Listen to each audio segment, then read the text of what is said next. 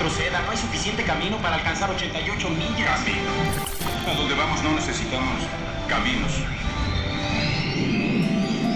En julio de 2020, la UBA, Universidad de Buenos Aires, institución donde hice tanto la secundaria como mi carrera universitaria, me rompió el corazón. Tengo el corazón con agujeritos.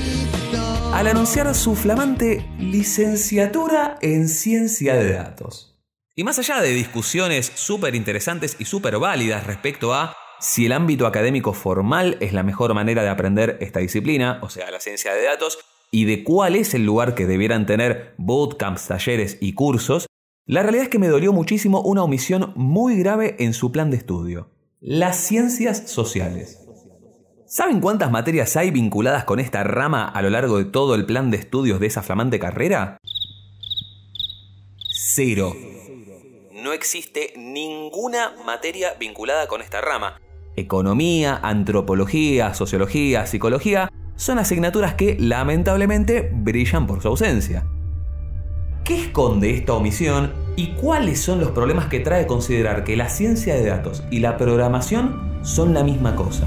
Hola, soy Hernán Escudero y estás escuchando Buena Data, un podcast para entender, desmitificar y cuestionar el mundo de los datos y el uso de algoritmos.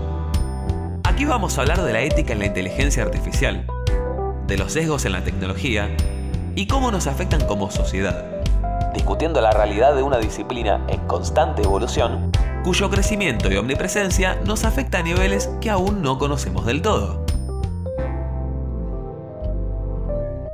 En el capítulo de hoy vamos a hablar de la importancia de las ciencias sociales para la ciencia de datos, qué relación existe entre ambas y cuál es el rol del pensamiento crítico en nuestra profesión. Así que sin más preámbulos, arranquemos con buena data.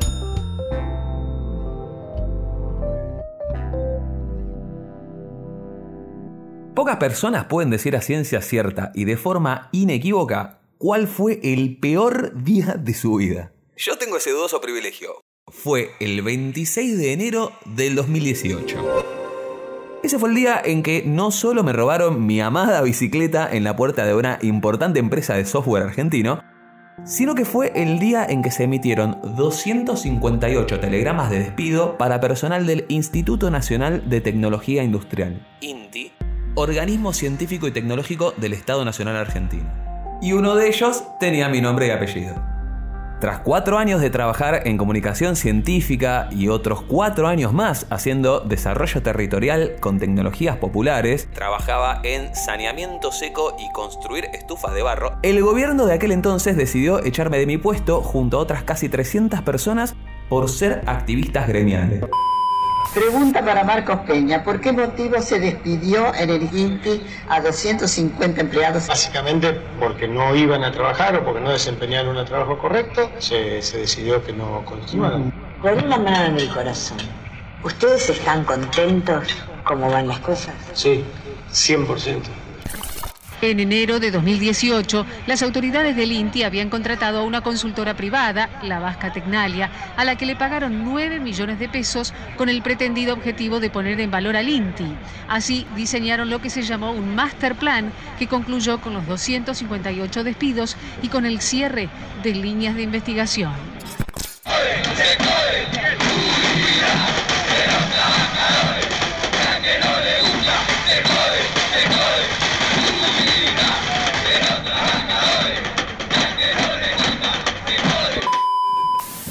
Recuerdo muy bien el momento de estar parado en la puerta del INTI en una situación de mucha tensión y nerviosismo. Y recuerdo que no tenía ninguna duda de que mi nombre iba a estar presente en la lista que mi gerente iba leyendo en la puerta del instituto, rodeado de policías y de gente que se desplomaba en llanto. Pero lo que más recuerdo fue como en ese momento de muchísimas emociones encontradas, tuvo un momento de claridad y de frialdad mental. Tengo presente el instante en el que, mientras estaba abrazado a una compañera que no paraba de llorar pese a que ella no había sido despedida, se hizo carne en mí el hecho de que el camino que había elegido hasta ahora, hasta ese entonces, había llegado a un final muy abrupto. todas las decisiones que yo había tomado a mis 14 años cuando decidí que quería hacer exactamente lo que estaba haciendo, me habían llevado hasta ese punto donde una topadora amarilla y neoliberal me reventó el piso sobre el cual estaba parado sin ninguna posibilidad de reconstruirlo. Y ahí me pregunté, ¿qué hago? Si me le puedo hacer mucho daño a todos ustedes. La respuesta a esa pregunta la encontré unos meses después cuando me anoté en el ostentosamente llamado Curso de Introducción a Big Data para Ciencias Sociales. En aquel mes de julio, cuando el profesor compartió pantalla y vi por primera vez en mi vida la interfaz de RStudio, supe que había encontrado el camino. Por ley somos todos felices. Y ya está, ya lo resolvimos.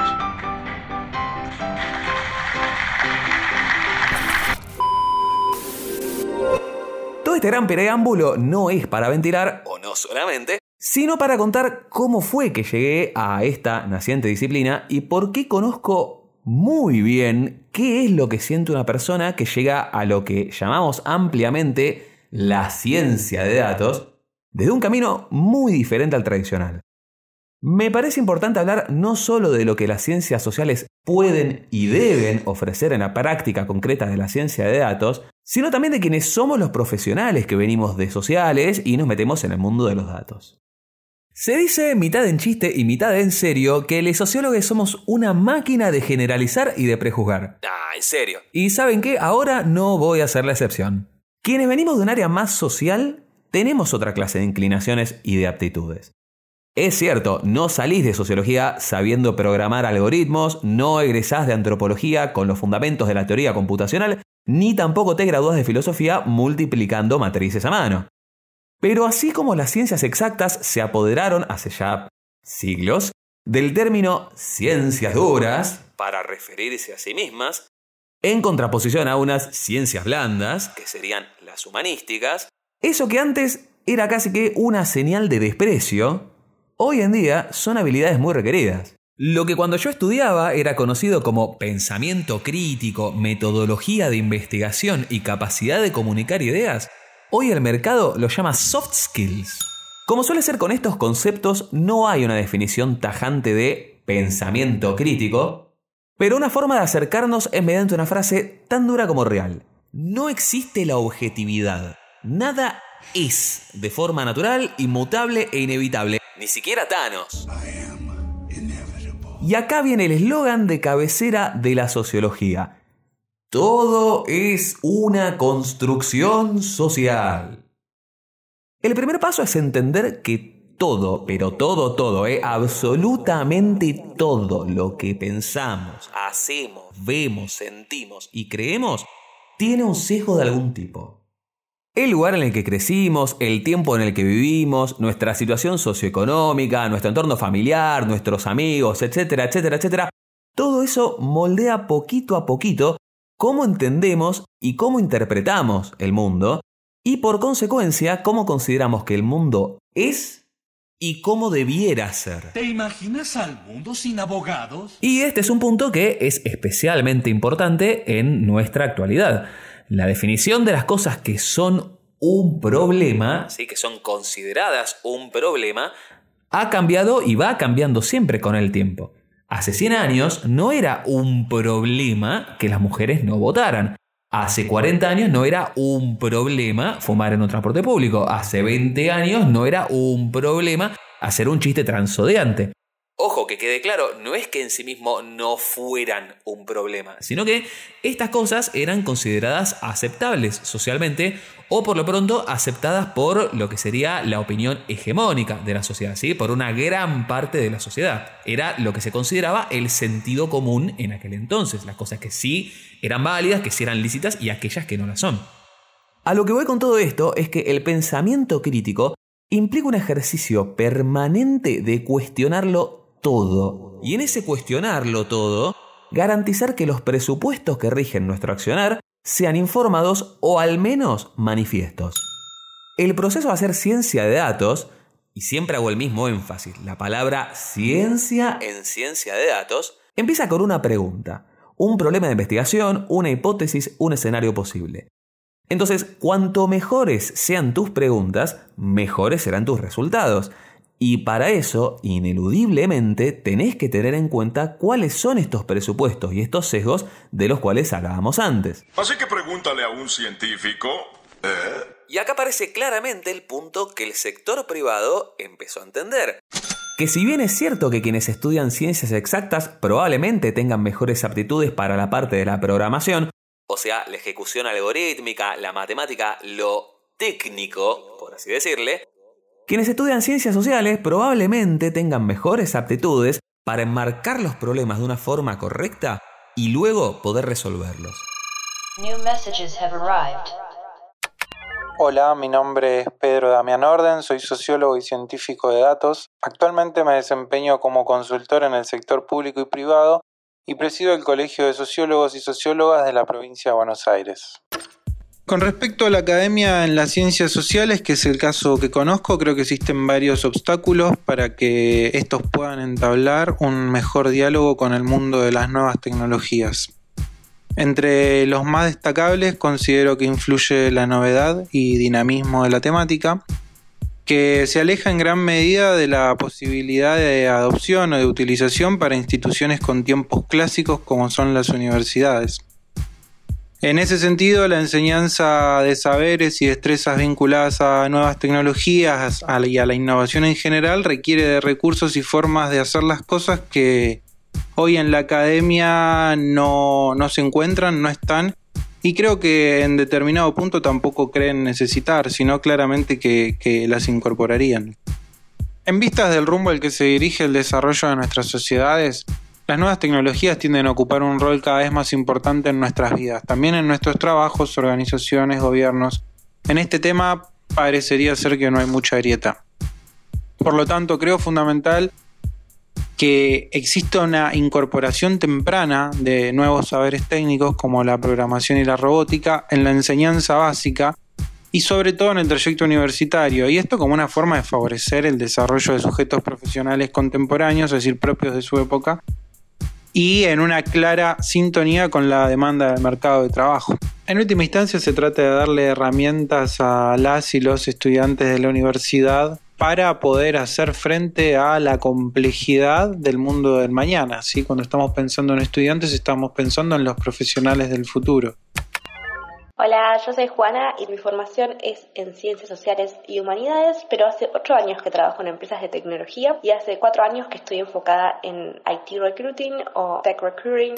Y a mí me ha servido muchísimo venir de las Ciencias Sociales y es un mito que si estudiaste Ciencias Sociales o una carrera de Humanidades no te va a servir ese conocimiento que tenés para trabajar en empresas. Te va a servir y un montón porque te va a ayudar muchísimo a entender las relaciones no solo entre las personas, sino entre los diferentes actores sociales. No se falta estudiar una carrera completa, pero tener formación en ciencias sociales es algo que realmente es necesario, no solo para los puestos que se consideran, entre comillas, más soft, sino también para puestos que quizás son bien de tecnología. También creo que las carreras universitarias y terciarias que enseñan ciencias sociales tienen muchísimas falencias y las sigo viendo hoy en día cuando hablo con personas que están súper capacitadas, pero no tienen ni idea de cómo aplicar este conocimiento, ni siquiera saben cuáles son sus posibilidades de inserción en las diferentes organizaciones, sacando lo clásico de no sé, investigación académica y educación. Pero no es culpa de la persona que estudió eso, es culpa de la academia que no difunde este conocimiento y como los profesores, generalmente las personas que dan clases en las universidades son personas que no trabajan en estas áreas y tienen también muchas veces, no todos, pero varios tienen un prejuicio ante la salida laboral en empresas, es como venderse al mercado, eh, no te transmiten esto. Y quizás hay pequeñas agrupaciones que sí están saliendo a contar todo esto, pero bueno, no tiene tanta difusión. Hay otro problema que es que también muchas veces esto pasa en muchas áreas, no solo en ciencias sociales. Muchas veces quienes lograron insertarse en un área no comparten esa información. A veces por desconocimiento de cómo podrían compartirlo, sin mala intención, pero otras veces porque piensan, no, bueno, yo me hice de abajo, a mí nadie me ayudó, yo tuve que investigarlo todo sola, solo, entonces que la gente lo haga también. Bueno, vos quizás tuviste suerte, quizás no estás contando que hubo gente que sí te ayudó, que encontraste esa información correcta el momento adecuado y no estás compartiendo con el resto de la comunidad lo que sabes, que no es obligatorio compartirlo, pero para mí tiene muchísimo valor. Por eso yo quiero que haya más cientistas sociales contando cómo empezaron a trabajar en tecnología, cómo empezaron a trabajar en ambientes em, corporativos o cómo empezaron a trabajar en ambientes de gestión, puede ser gestión estatal también. Hay muchísima salida laboral, eh, falta de todo, hay mucho para hacer, pero bueno, es algo que a mí me, me entusiasma saber que hay tanto para hacer y que quizás yo desde mi lugar pueda contribuir en algo. Síguenos en Instagram, en arroba. Sautú y Cohen. Estos dos apellidos que acabo de mencionar, que dichos así suenan casi a invocación demoníaca, corresponden a quienes eran titulares de cátedras de metodología de la investigación 1, 2 y 3 en mis años de facultad. Yo cursé sociología en la UBA entre el 2006 y el 2014. Entonces me até una cebolla al cinturón, que es lo que estaba de moda en esos días. E hice lo que comúnmente llamábamos las método en un periodo entre 2008 y 2010, donde mediante una cuidadosa selección de cátedras intercaladas, me dediqué sistemáticamente a esquivar todo tipo de cálculo matemático o aproximación cuantitativa al tema Así es, hoy me zambullí de lleno en el tema que esquivé años atrás. ¡Qué ironía! Una buena parte de mi rechazo en aquel entonces pasaba por la forma de aprender estos temas, que involucraba el uso de fotocopia, de fotocopia, de fotocopia, de fotocopia, de fotocopias en doble faz, con los pi-values de un lado, estos los valores de significancia estadística, y el CITA-score del otro, desviaciones estándar. Ojo, no quiero entrar en tecnicismos, ni vale la pena, pero el punto al que voy es que inclusive en aquel entonces, 2008-2010, la forma de enseñanza era absolutamente anacrónica y esto no se ha visto demasiado alterado hoy en día. Hoy contamos con herramientas de programación libres y abiertas. R y Python son los dos principales lenguajes que se usan en ciencia de datos. No me interesa para nada entrar en la discusión de cuál es mejor, uso ambos y los dos tienen cosas muy interesantes para ofrecer, pero sí sería interesante que en pleno 2022 alguna de las dos sea considerada dentro de la currícula de las ciencias sociales.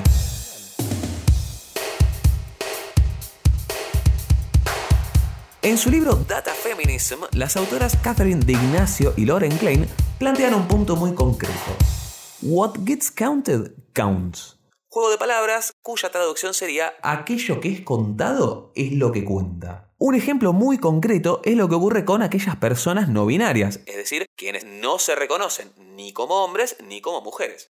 Las autoras explican. Hay un estimado de 9 a 12 millones de personas no binarias en el mundo. Al crearse una cuenta online o sacar un pasaporte, en la amplia mayoría de los casos, las únicas opciones son hombre o mujer. Si las empresas y organismos estatales se rehúsan a ampliar esas categorías para recolectar la data apropiada, no tienen ningún derecho en decir que no son suficientes personas para que valga la pena un cambio en las categorías. Si no tenés una correcta categorización, no tenés la data apropiada. Y sin la data apropiada, no puede haber cambio social. Esto va de la mano con lo que hablábamos en el capítulo anterior respecto de qué es la realidad y cómo podemos traducirla en datos. Y como si nos faltara una complejidad adicional en todo esto, como sabemos muy bien quienes venimos de las ciencias sociales, los instrumentos de recolección de datos, o sea, las encuestas y las entrevistas, también están tenidos de subjetividades e inexactitudes imposibles de evitar. Veamos esto con un ejemplo muy concreto. Si yo hago una encuesta y le pregunto a miles de personas, en una escala del 1 al 5, ¿Cuán de acuerdo estás con la frase yo discrimino a personas que tienen un color de piel más oscuro que el mío? Estoy bastante seguro de que ese cuestionario tendría valores mayoritariamente cercanos al 1. Sin embargo, también estoy muy seguro de que una amplísima mayoría de encuestados y encuestadas me habría mentido en la cara. ¿Por qué? Porque nadie quiere confesarse como racista. Hola, hola, hola, ¿cómo están? Buenas noches, bienvenidos a Diana con vos. ¿Cómo están? He decidido ponerle trastornados, trastornados. Soy de la misma idea de Babi Echecopar. La pareja de homosexuales, suponte que adoptan un chico, un varón. ¿No podría producirse una violación? Ay, Mirta. Entonces, si nadie se reconoce homófobo, transodiante y clasista, ¿cómo podemos entender la situación real y por lo tanto cambiarla? Esto pasa con muchísimos otros puntos más, que son justamente aquellos que tienen una sensibilidad social importante, cuestiones de género, de etnia, de clase, etc. Y vale mencionar que, curiosamente, estas mismas herramientas que tenemos, las que nos hacen cuestionadores natos, en buena medida son las mismas que también nos permiten desempeñarnos con bastante idoneidad en ámbitos más cercanos a lo que se suele llamar el negocio. Porque la idea de brindar valor mediante un análisis de datos o un modelo de machine learning requiere abordar un problema desde múltiples perspectivas y con una mirada en algún punto empática. Entender cómo investigar, con qué herramientas y desde qué enfoques es crucial para tener los mejores datos posibles. La tecnología. Esa creación que nos enorgullece. Esa herramienta que nos damos y nos hace mejores. Cada instante que pasa avanzamos más y más lejos en ese viaje a las estrellas que nos lleva hacia el nacimiento de posibles mejores mundos. Noticias sobre un mundo cada vez más liberado. Una de las principales aplicaciones de la ciencia de datos para el bien es en el ámbito de la salud. En un lindo ejemplo de esto, investigadores en la Universidad de Chicago desarrollaron un sistema capaz de detectar autismo en niñes basándose en los datos recolectados en los chequeos de rutina. Dada la alta tasa de ciertas condiciones como asma, problemas gastrointestinales y convulsiones, la detección temprana es un aliado clave. ¿Cómo funciona? A grandes rasgos, cada historia clínica de cada paciente fue convertida en una serie de tiempo, que es una de las formas típicas que tienen los datos cuando se quiere estudiar, bueno, la temporalidad. Primero los investigadores identificaron 17 categorías distintas de enfermedades, respiratorias, nutricionales, etc. Luego armaron una serie de tiempo para cada semana de cada paciente, donde se las agrupaba en función de qué enfermedad estaban presentando. Con eso entrenaron 68 modelos, para los curiosos, cadenas de Markov es un modelo en el que la probabilidad de que ocurra un evento depende solo del evento anterior.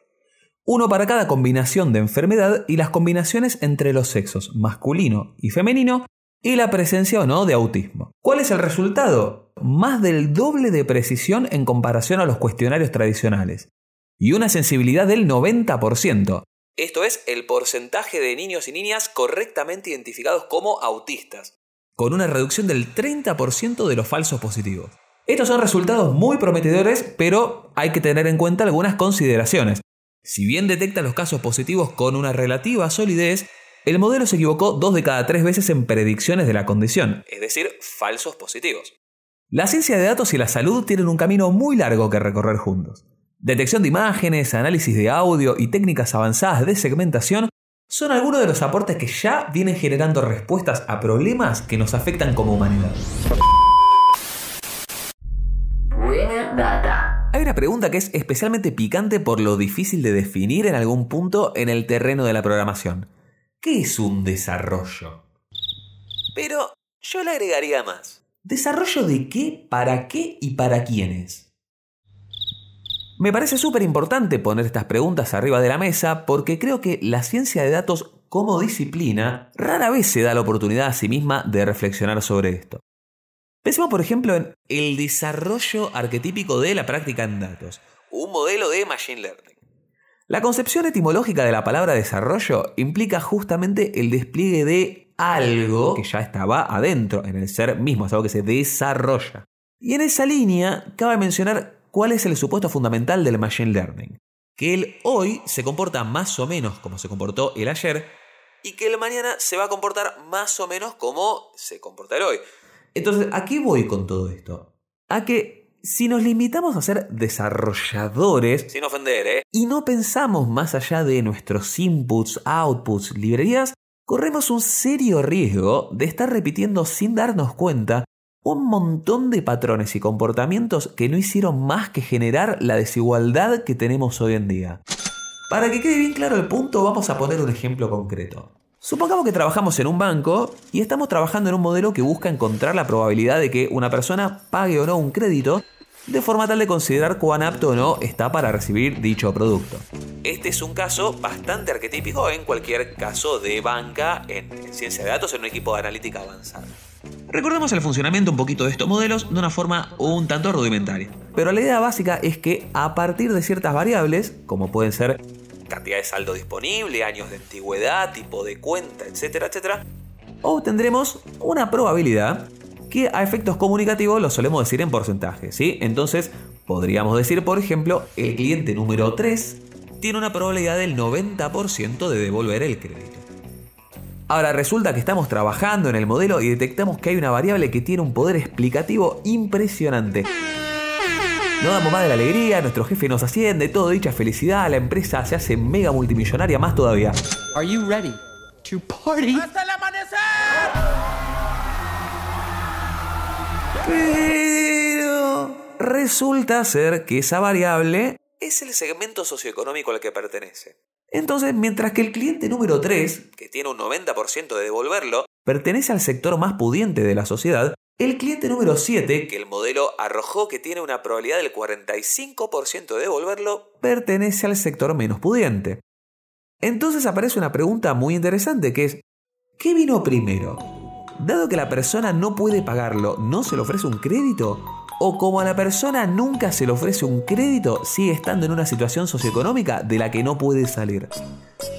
Es imprescindible que quienes practicamos esta disciplina nos hagamos esta clase de preguntas, en este y en otros ejemplos. ¿Por qué? Porque el hecho de incorporar una variable, recordemos, una variable es un recorte observable de la realidad, a un modelo que va a tener un impacto concreto en la vida real, implica inequívocamente que esa variable, esa dimensión, va a tener una repercusión directa en el resultado, tanto para bien como para mal.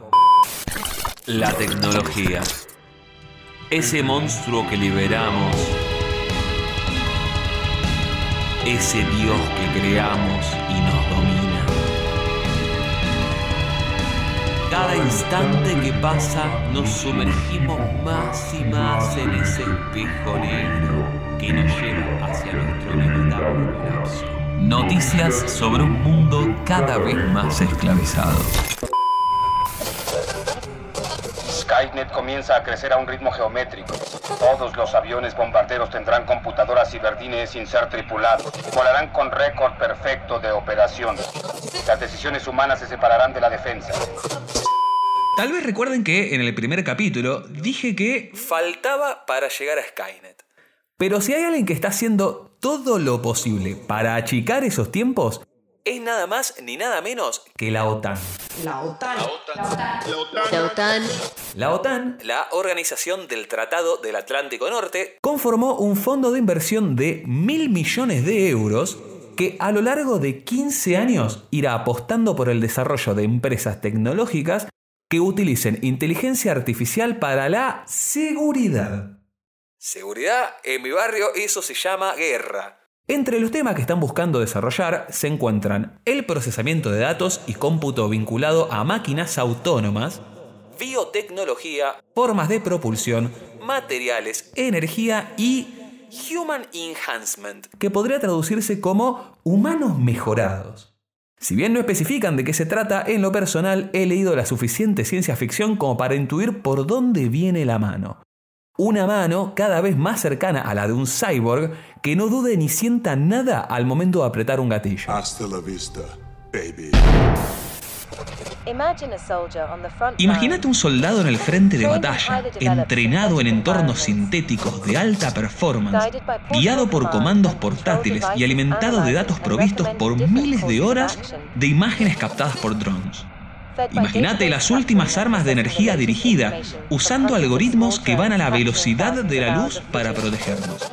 Esto que les acabo de leer no sale de un libro de Ray Bradbury, sino de un posteo de junio de 2022 de la página oficial del gobierno del Reino Unido. Lo más paradójico y escalofriante de todo esto es que saben perfectamente bien lo peligroso que es el escenario que plantean, porque en el párrafo siguiente argumentan. En las manos de nuestros adversarios, estos sistemas controlados mediante inteligencia artificial son una amenaza y es imperativo que no les demos ventaja. Sabemos de los conflictos éticos que esto trae, pero pensá en los dispositivos que usan estas tecnologías que tenés en tu casa y pregúntate, ¿por qué no usarlos para defendernos a nosotros mismos y a nuestros valores? Bueno, esto es un podcast, así que no puedo quedarme sin palabras. Pero la verdad es que es difícil transmitir el horror que esto me despierta.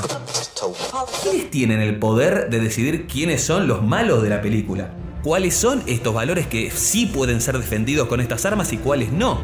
Cuando la OTAN dice que esto ayuda a fortalecer la seguridad de sus mil millones de ciudadanos, ¿es a expensas de los otros 6 mil millones de seres humanos? Si los ataques remotos con drones dirigidos en la actualidad no están exentos de errores, ¿quién se va a hacer cargo cuando inevitablemente uno de estos modelos falle? Ya sea por impericia, por malicia humana o por cuestiones técnicas.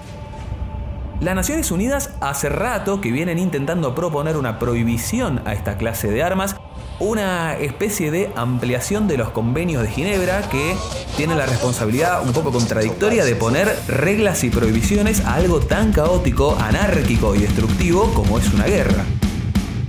Aquí de inteligencia no hay nada. Hay mucho de artificial. Y tampoco en esa línea pareciera haber mucho de learning y diría que hay un exceso de machines. Mientras tanto, en parte gracias al uso y abuso de estas tecnologías, hay millones de personas que viven sometidas a las decisiones caprichosas que toman unos pocos que no hacen más que buscar su propio beneficio.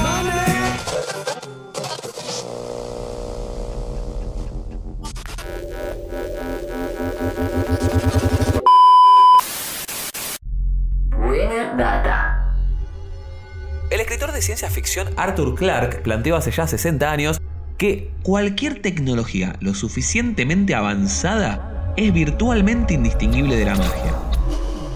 Pertenezco a la que creo que es la última generación que tuvo un contacto directo con lo analógico. Ayer rebobinaba cassettes con una virome y hoy si llueve me duele la rodilla. Y eso es lo que nos hace tener realmente dimensión, o al menos a mí, de qué es lo que tenemos en la mano cuando agarramos un celular. Ahora, como consumidores, podemos quedarnos con esa sensación de asombro sin profundizar mucho más allá. Pero quienes trabajamos y hacemos de esto nuestra profesión, no podemos quedarnos solo con esto. Yo tengo acceso a la discografía de mis bandas preferidas mediante una aplicación en un dispositivo que tiene cientos de veces más memoria RAM que la computadora que llevó al Apolo 11 a la Luna. Y eso si bien es alucinante, no es magia, es tecnología. Yo escucho amigos, amigas, amigues decir que las redes sociales saben lo que están sintiendo y pensando antes de que ellas mismas se den cuenta de eso. Y eso, si bien es alucinante y un poco escalofriante, no es magia, es ciencia. Tenemos que saber y saber comunicarle al resto qué es lo que está pasando cuando el mago mete la mano en la galera y saca un conejo. Porque no sea cosa que esa adorable bola de pelos, desde nuestra óptica la vemos moverse tiernamente sostenida de las orejas por el mago, en realidad sea un monstruo cuya voracidad está controlada únicamente por la mano invisible que sostiene la correa.